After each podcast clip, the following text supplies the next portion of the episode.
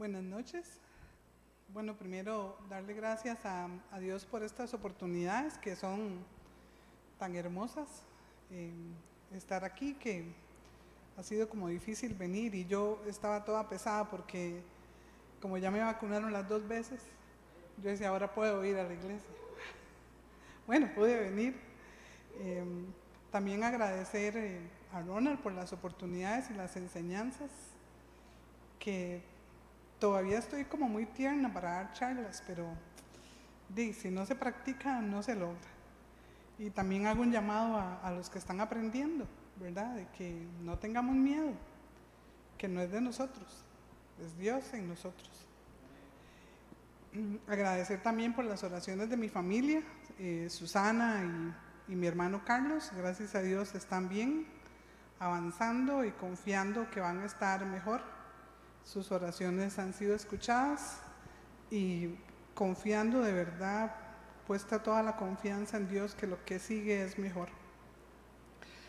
Bueno, verás que quería contarles en la, charla de hoy que hace ya em, un, tiempo atrás me empezaron unas molestias en el oído, sobre todo en el, oído derecho.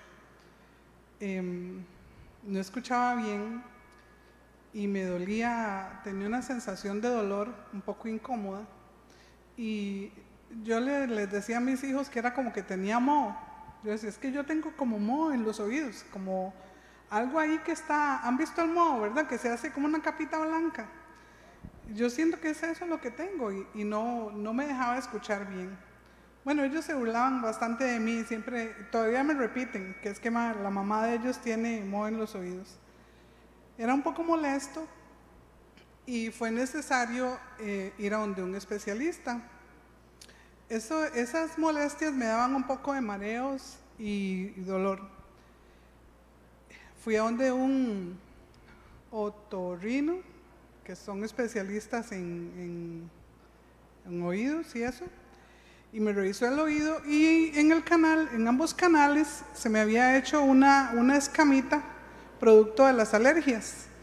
Y particularmente el oído derecho, él, me aspiró los dos oídos como una aspiradora, pero el oído derecho no pudo terminar de aspirar la parte más profunda. Entonces, él, eh, fue necesario que me diera un tratamiento, unas gotas y unas pastillas y revisiones periódicas, todavía estoy en tratamiento y me dijo muy claro que si ese oído no se me destapaba bien, no me podía hacer la audiometría. Porque si, si yo tenía todavía ese oído tapado, no iba a escuchar correctamente. Bueno, el tratamiento dio sus, sus, eh, sus frutos, pude escuchar correctamente, me hicieron la audiometría, estaba muy bien, y él, dice, ya, ya puedes escuchar bien y efectivamente todas las molestias que tenía en el oído se me han quitado. Sigo en control, sigo en tratamiento y espero que en este año me den de alta.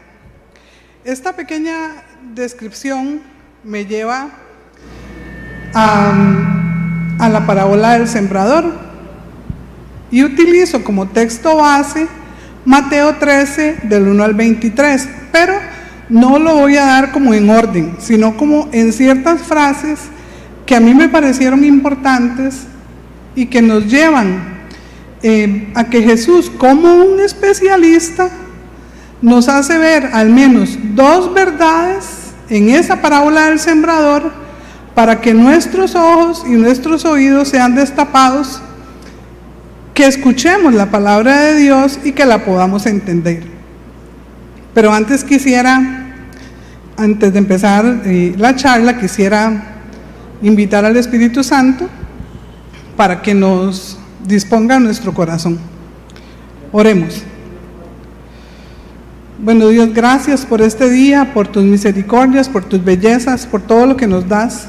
Te pido en este momento, por favor, que abras nuestro entendimiento, que abras nuestra mente, que podamos escuchar tu voz, que tengamos un corazón dispuesto, que todos los bloqueos que podamos tener, que todo cualquier bloqueo que tengamos en los ojos, en los oídos, en el corazón, cualquier distractor, Señor amado, ven quitándolo, rompiéndolo, para que nuestro corazón sea un terreno fértil y que, y que tengamos un llamado hermoso, que escuchemos tu voz como lo dices. Tus ovejas escuchan tu voz y tenemos ovejas aquí y ovejas que están perdidas y es a las que están aquí y a las que están perdidas las que queremos que escuchen tu voz. En el nombre de Cristo Jesús oramos. La primera verdad que eh, yo anoté es el sembrador salió a sembrar y a esparcir la semilla. Ve que aquí hay una acción, o sea, alguien sale a sembrar. Yo, cuando leo la, la palabra, yo entiendo que el que sale a sembrar y el que ya vino a sembrar y a esparcir la semilla es Jesucristo. Jesucristo es el sembrador. Y es Jesucristo el que vino a traer el reino de los cielos, a acercarnos al reino de los cielos y a esparcir toda la palabra que tiene sobre nosotros. Mateo 13, 18 dice, la semilla es la palabra de Dios acerca del reino de los cielos. Lo dice, escuchen, dice, escuchen lo que significa la palabra del sembrador. Cuando alguien oye la palabra del reino. Entonces, Jesucristo es el sembrador y la palabra es la palabra del reino. Él vino a hacer su obra, vino a sembrar y a esparcir su semilla, vino a acercarnos al reino y así lo dice el versículo 18 y 19. Jesús es el que siembra en nosotros y es el que esparce la semilla, pero dice que la semilla no cae siempre en un buen terreno.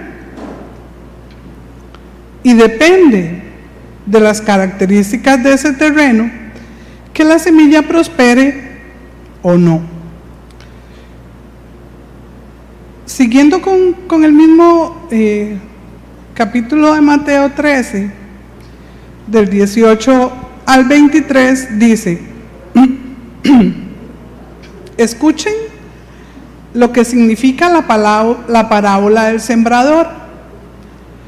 Cuando alguien oye la palabra acerca del reino y no la entiende, viene el milagro, viene el maligno y arrebata lo que se sembró en su corazón. Esta es la semilla sembrada junto al camino. Luego dice, el que recibió la semilla que cayó en terreno pedregoso, es el que oye la palabra e inmediatamente la recibe con alegría pero como no tiene raíz, dura poco. Cuando surgen problemas o persecuciones a causa de la palabra, enseguida se aparta de ella. El que recibió la semilla que cayó entre espinos es el que oye la palabra, pero las preocupaciones de esta vida y el engaño de las riquezas la ahogan.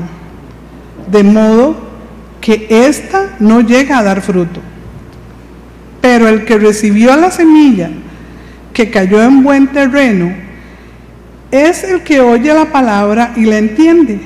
Este sí produce una cosecha al 30, al 60 y al 100 por uno. ¿Cuál es el terreno? Cuando cuando Jesús viene aquí hablándoles a los apóstoles, ¿de cuál terreno está hablando? Ese terreno es nuestro corazón. Es donde Jesucristo y, el, y, con el poder del Espíritu Santo siembran la palabra que recibimos, la que oímos, la que entendemos y la que obedecemos. Y aquí yo quisiera que usted se tome un tiempo un pequeño tiempito y piense cómo está su corazón. ¿Tenemos un corazón dispuesto a obedecerle? Vieran que en mi vida yo he sentido que yo caminé por casi todos esos terrenos, que muchas veces escuché y no solo no entendía, sino que nunca supe utilizarlo o no sabía cómo se, se utilizaba.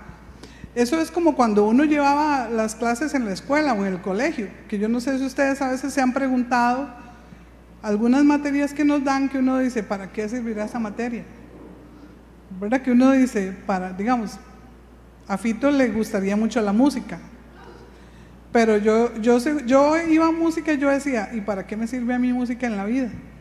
¿Verdad? Digamos, hay cosas que uno eh, lleva, lleva de clases que se quedan preguntando, sobre todo en el tiempo en el que yo llevaba clases, ¿verdad? Que era como mucho repetir, mucho de memoria, mucho, mucho memorizar. Y, salía bien el que memorizaba, no necesariamente entendía. Y muchas veces yo me preguntaba qué pasa con esas materias.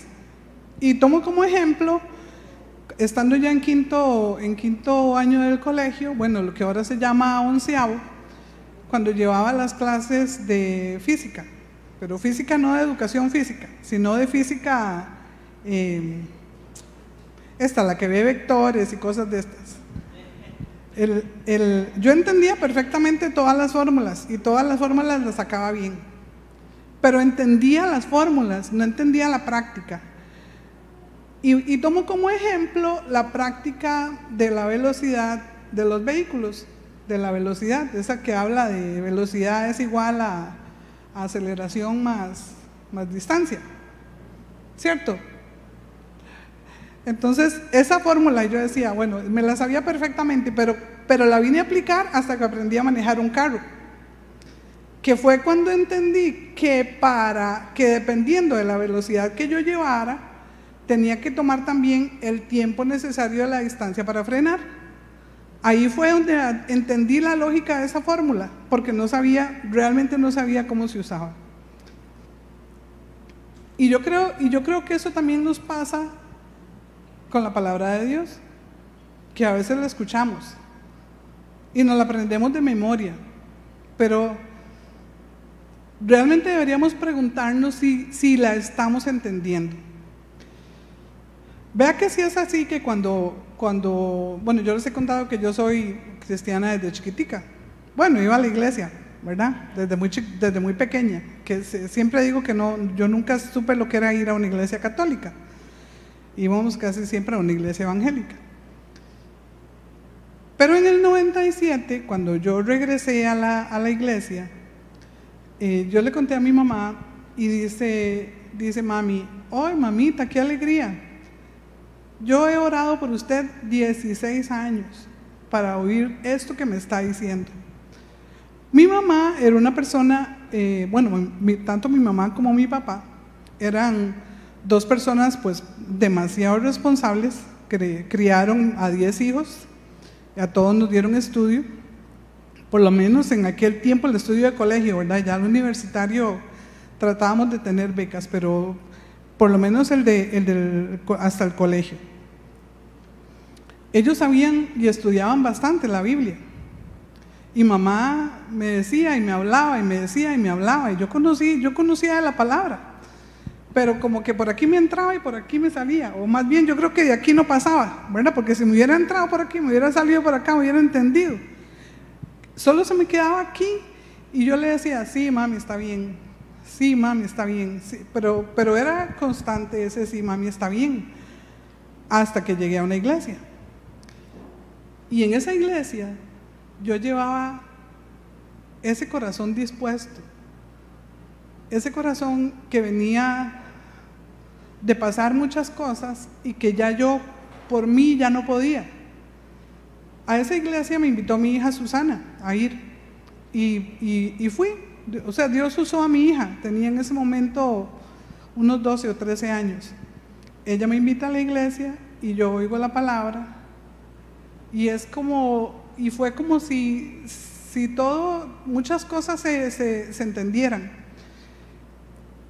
Yo agradezco montones ese, montón, ese momento, agradezco y bendigo constantemente a mi hija Susana de esa oportunidad y a la niña que la, que la llevó a la iglesia, que con ella yo también fui.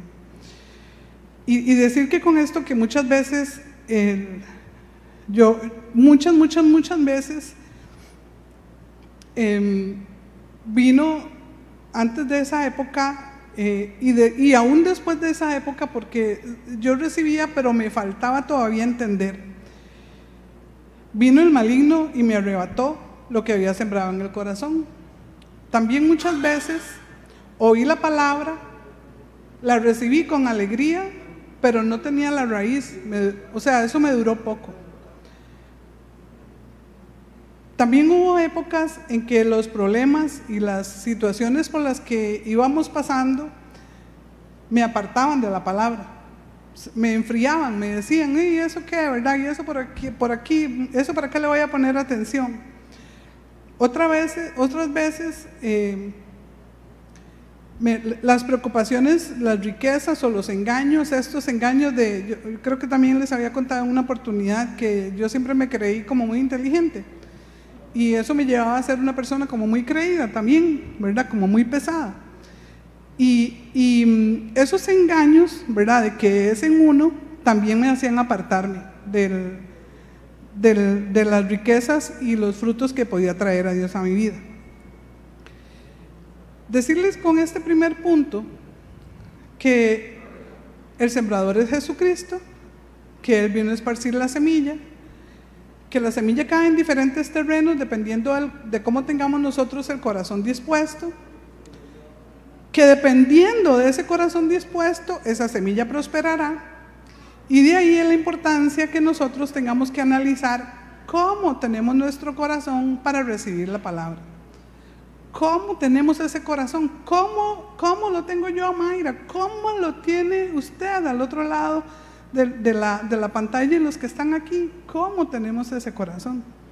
Creo que es, es, es interesante reflexionarlo. Porque queremos que la semilla sea sembrada en el terreno correcto. Y queremos que esa semilla, si cayó en el terreno correcto, hemos porque, ha sido porque hemos escuchado, hemos entendido y tenemos un corazón dispuesto. Y eso me lleva a la segunda verdad. Como segunda verdad, nosotros somos el terreno y somos los sembradores.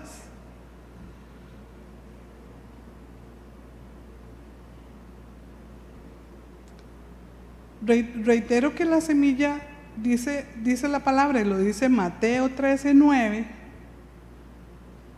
Dice que viene por escuchar y por ver.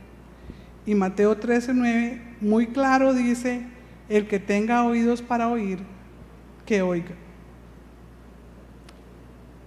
Lo reitero, el que tenga oídos para oír, que oiga. Como les comentaba, yo tuve una mejora en el oído hasta que un especialista me vio. Y ahora yo quisiera que ese especialista, que es el que siembra la palabra, que es Jesucristo, venga y nos destape los oídos y los ojos. ¿Por medio de quién? Por medio del Espíritu Santo. Y un, versículo que me, que me trajo em, bastante, eh, ¿cómo se llamaría eso? Como ¿Y qué están diciendo aquí? Como, ¿verdad? ¿Qué es lo que están diciendo aquí? Porque le dice Jesús a los discípulos en Mateo 13, del 13 al 15, dice que las, ¿verdad? Estaba hablando de la parábola y demás y dice, aunque miran, no ven, aunque oyen, no escuchan ni entienden. En ellos se cumple la profecía de Isaías, por mucho que oigan, no entenderán. Por mucho que vean, no percibirán. Porque el corazón de este pueblo se ha vuelto insensible. Se les ha embotado los oídos y se les han cerrado los ojos.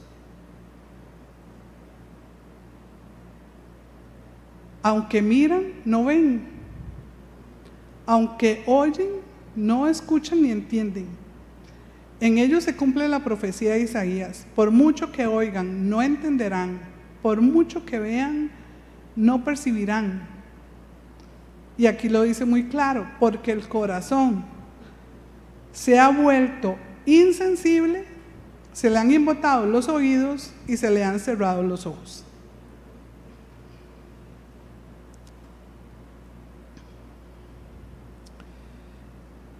Y si me voy al, versículo 15 em, de este, siguiendo en el versículo 15 dice, de lo contrario, estaría hablando entonces de lo contrario a los que no oyen. Lo contrario a los que no oyen serían los que oyen. Espero que no haya hecho un enredo ahí, ¿verdad? Que viene hablando de los que no oyen. Y luego cuando dice de lo contrario, o sea, estaría hablando entonces de los que oyen, dicen, verían con los ojos, oirían con los oídos, entenderían con el corazón, se convertirían y yo los sanaría.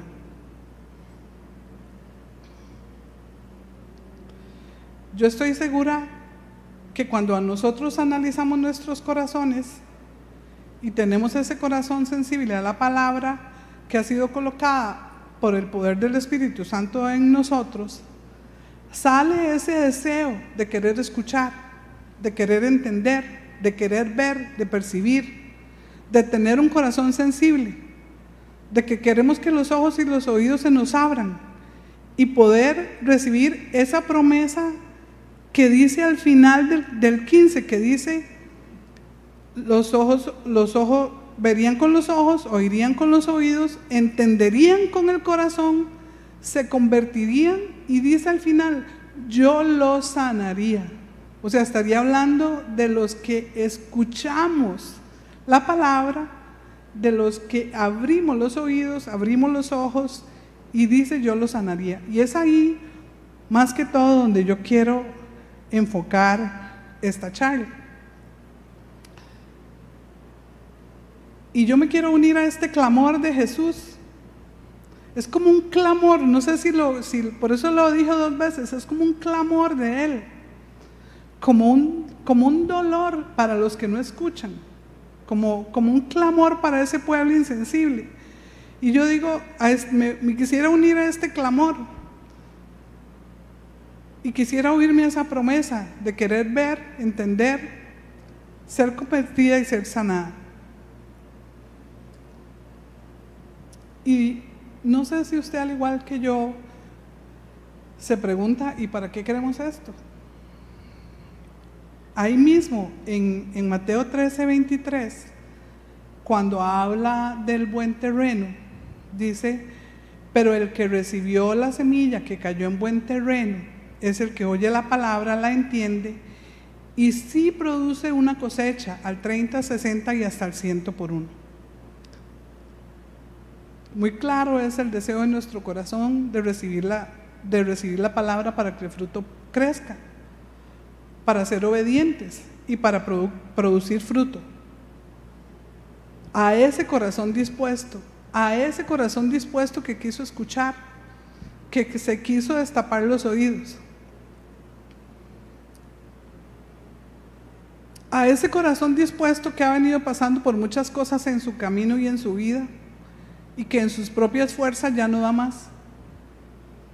Que es en las fuerzas de Cristo Jesús, es, entregándonos a Él para que Él nos sane, entregándonos a Él para que Él lleve mi vida. Es como, como no sé si han hecho ese ejercicio de que, de que hay una persona, eh, hay personas en los dos lados y uno se tira para atrás y otro la agarra. ¿Verdad? que, que a uno le da como miedo, ¿verdad? No sé si lo han hecho que uno dice, si el de atrás se quita, ¿verdad? Cae uno al suelo y se espapalla. Bueno, este, este Jesús no es así. Este, la promesa que Él dice es, es, Él me sostiene, Él me va a sanar. Entonces yo puedo como dejarme ir hacia atrás y dejar que Él me sostenga y me lleve. Es en las fuerzas de Jesús, no son en las mías.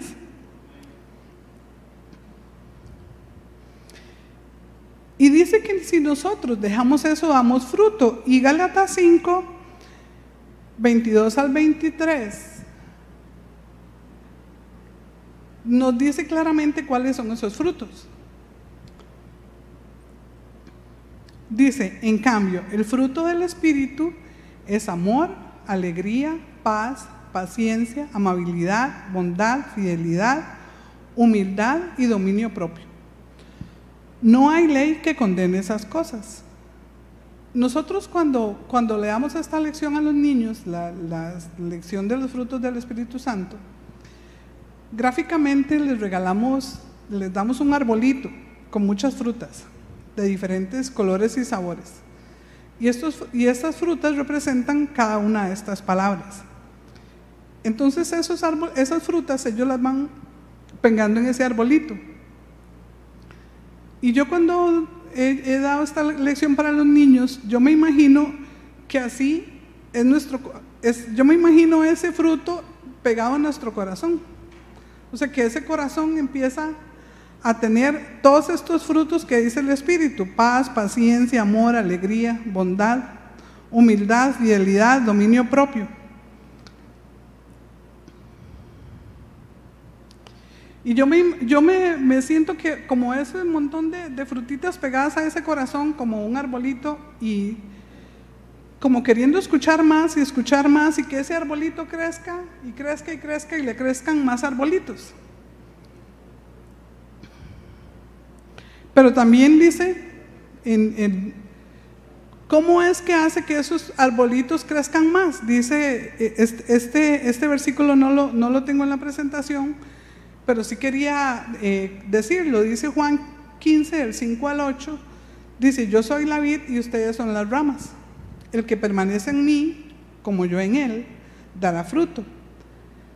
Separados de mí, no pueden, hacer, no pueden ustedes hacer nada.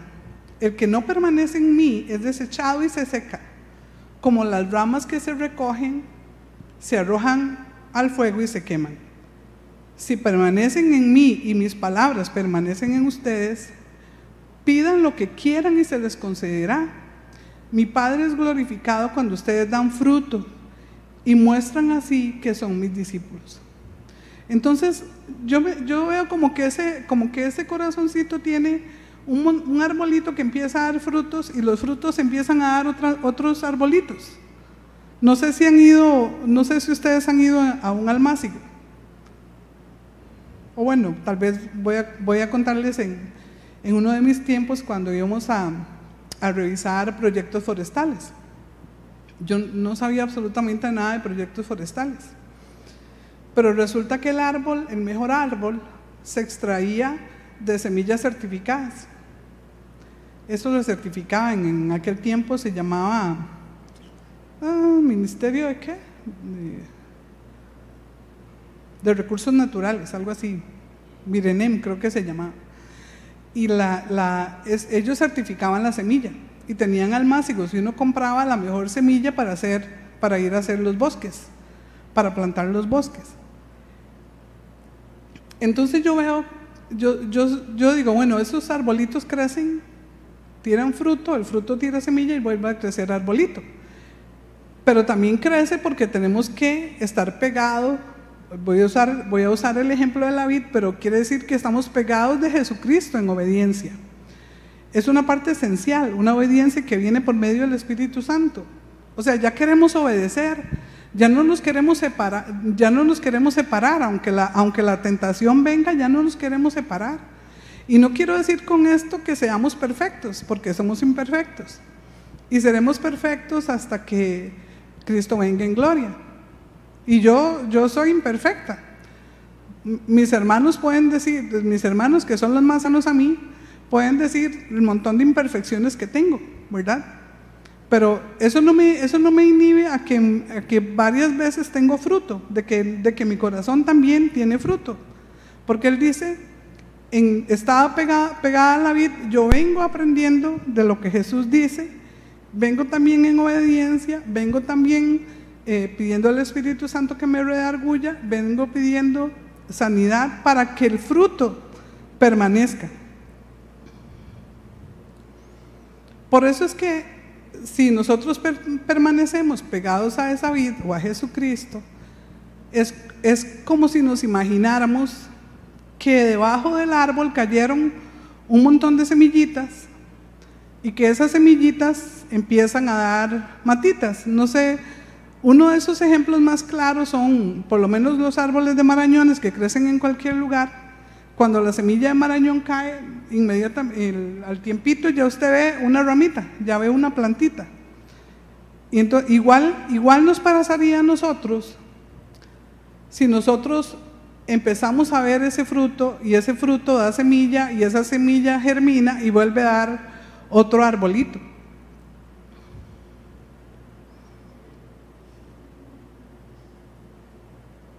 Es así como se vería nuestro corazón de entender y dar fruto para llegar a un versículo sumamente importante que es Filipenses 4:7. Aquí yo quería el, tal vez hacer ese, espacio para, para, para decir, yo no me detuve en los caminos que no dieron fruto, sino quería dar el énfasis a los caminos que la semilla cayó y dio fruto, y la importancia de dar ese fruto y la importancia de saber cuáles son esos frutos. ¿Y para qué? Dice Filipenses 4:7 que, que va a llegar una paz, una paz que sobrepasa todo entendimiento. O sea, no es una paz natural, no es una paz en mí, es una paz que me la da Cristo Jesús, quien, quien dice cuidará sus corazones y sus pensamientos en Cristo Jesús. Ese fruto me llevaría ahí me llevaría a tener esta paz. Es un proceso continuo que no termina hasta que le veamos cara a cara con Él. A los que lo hemos oído y lo hemos escuchado y que podemos vivir confiados, como lo dice Romanos 8, 1 y 2. Porque a veces nos debatimos, ¿verdad? De que si, de que como, como yo soy pecador, entonces no voy a dar frutos, ¿no? Dice dice Romanos 8, 1 y 2. Por lo tanto, ya no hay condenación para los que están unidos a Cristo, pues por medio de Él, la ley del Espíritu de vida me ha liberado de la ley del pecado y de la muerte. Cuando nosotros venimos a Cristo Jesús, creemos en Él y le entregamos nuestro corazón, Él agarra todo lo clava en la cruz del Calvario y su sangre, todo eso lo mató. Pero a veces eso lo sabemos, pero no lo entendemos. Y seguimos viviendo cargando todas las, todas las cosas que llevamos detrás. Y aquí lo que me gusta dice que Él me ha liberado, que Él me ha liberado. Y cuando, cuando entendemos esto, entonces también entendemos que podemos dar fruto. También podemos entender que ese fruto va a dar más fruto. Y que podemos entender que yo voy a entrar a disfrutar, y es aquí donde quería más que todo llegar, es que esa libertad que Él nos dio y esos frutos que Él nos dio es para disfrutarlos ahora que disfrutemos de las bondades del reino de los cielos, que disfrutemos a los que hemos oído, los que hemos escuchado lo que hemos entendido, que dejemos de estar nosotros pegados a la cruz con todo y, los, con todo y lo que éramos, sino que vivamos plenamente, gozosos, felices, libres, en paz, fieles, humildes y con dominio propio, como lo dicen los frutos del Espíritu Santo.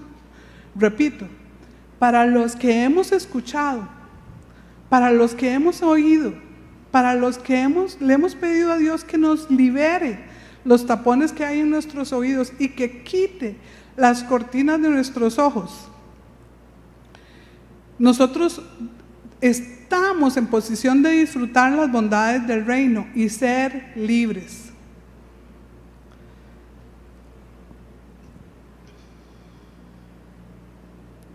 Yo quiero hablarle a estos a los que el Espíritu Santo nos ha tocado para ir concluyendo esta, charla mía.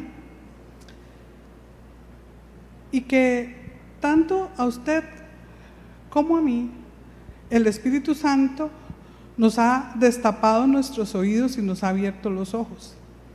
Y hemos tomado la decisión de caminar en crecimiento para dar fruto, encontrar la paz que sobrepasa todo, todo entendimiento. Que independientemente de las circunstancias por las que movemos, esa paz es la que nos da la vida, esa paz es la que nos va a dar la felicidad. Que ya somos libres, que ya estamos libres. Y entonces yo invito a esos que ya hemos escuchado a que vivamos en una comunidad con esa promesa que Dios nos dio de que el fruto crezca, de que el fruto nazca, de que nuestros frutos sean fortalecidos y que crezcan más y más y más y que se haga ese almácigo de fruto, de fruto que hay alrededor de, nuestros, de los árboles que van dando fruto. Es el Espíritu Santo que nos ha dado esa libertad y es el tiempo de vivir en libertad. Es el tiempo de ampliar y correr las estacas. Es tiempo de mantenernos pegados a la, a la vid verdadera. Es tiempo que los frutos que están en nosotros nos lleven también a tener más dones o a tener los dones. Y que conforme los dones van siendo en nosotros, aprovechar también, como lo, dice eh, Lucas 10, cuando habla de eh, Jesús habla de enviar a los 72, y dice, dice, es abundante la cosecha, les dijo, pero son pocos los obreros. Pídanle, por tanto, al Señor de la cosecha que mande obreros a su campo. Entonces, esos que hemos escuchado y que hemos caído en un buen terreno, que queremos que nuestros frutos crezcan, que queremos que nuestros dones crezcan, desamárrense de donde están y entremos también a ir a recoger la cosecha, porque Jesucristo ya ha lanzado la palabra, Jesucristo ya le ha ido hablando a todas esas personas a las que hay que ir a recoger. Igual nosotros, como aquí es como tenemos que ir a llevar esa palabra para que otros se acerquen a la vida verdadera. Estamos en tiempo de que por gracia de Dios, porque no es en nosotros, crezcan los frutos, crezcan los dones. Encontremos más corazones dispuestos. Y que esas ovejas que han oído la palabra y que oyen a su pastor, hay que ir a recoger esa cosecha de esas ovejas que han oído su palabra, que ya Él las encontró, pero que hay que traerlas.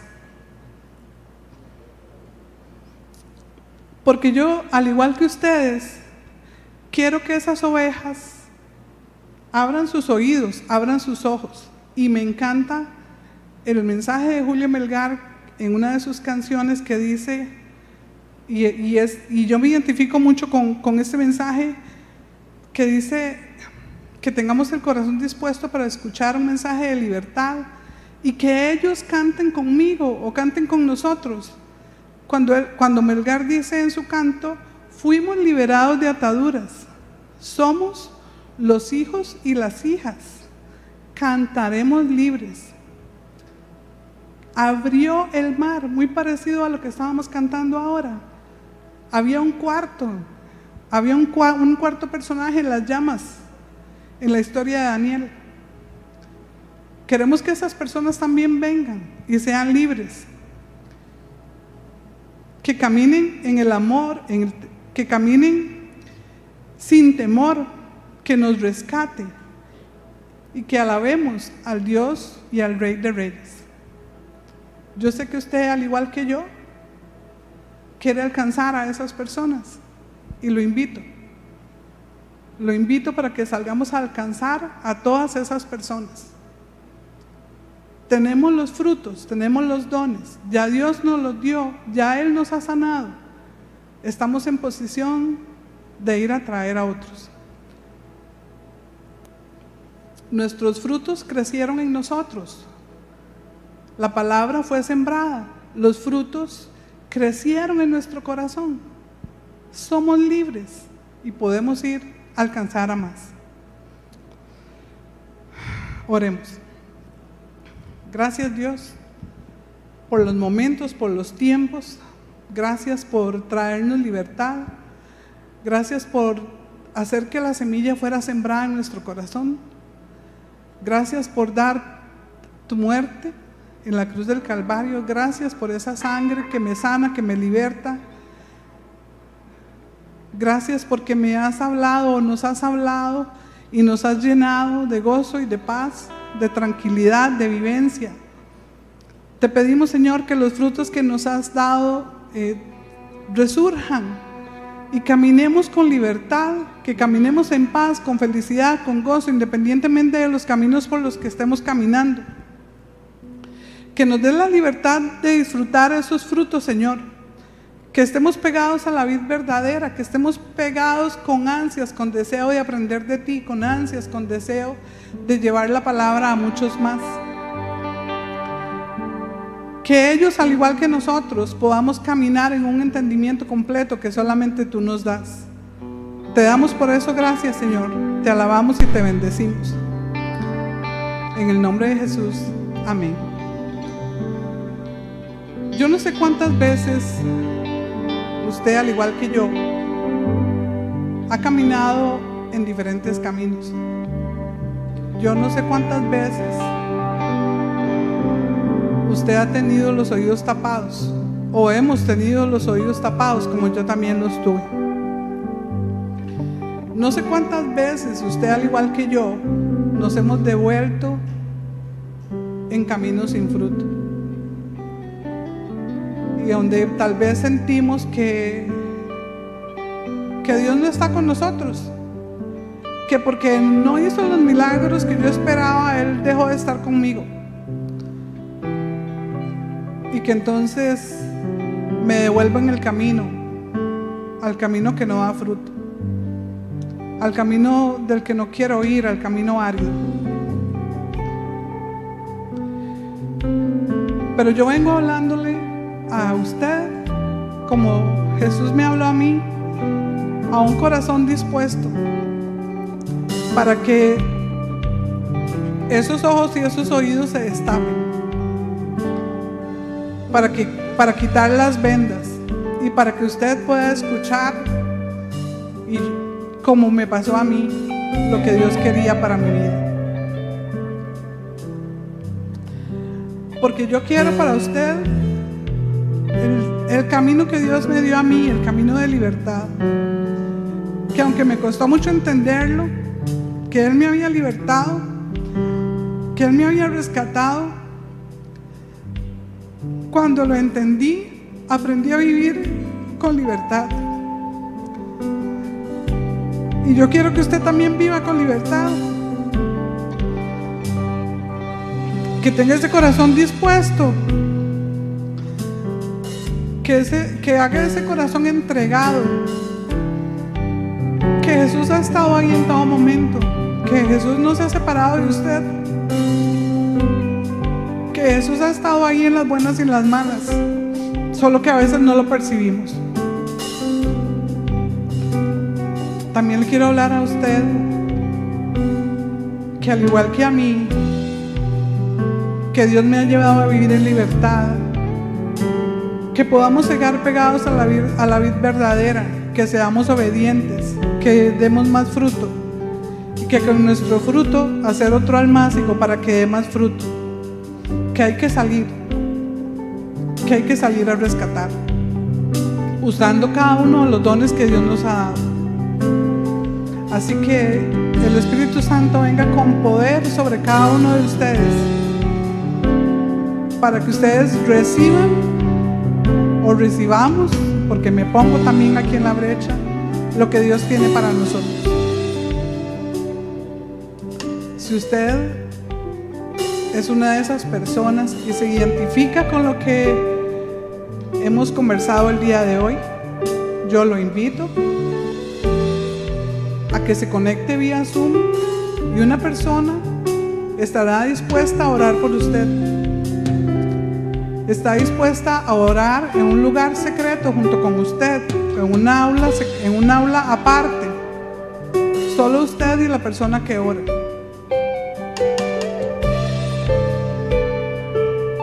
Tiene su corazón dispuesto a escuchar, para que su semilla sea sembrada y, sea, y dé más frutos, es momento de que llame. Y si ya usted está dando frutos y quiere salir a traer la cosecha, a recoger la cosecha, también le invitamos a que se conecte vía Zoom y una persona va a orar por usted. Te doy gracias, Padre que tu Espíritu Santo se mueva con poder, se mueva con fuerza a todas las personas que hayan escuchado, confiando, Señor, también que tú tienes las ovejas bajo control y que todas esas ovejas que andan por ahí, que no han encontrado el camino correcto, tenemos la confianza que tú las vas a rescatar y que llegarán al terreno correcto.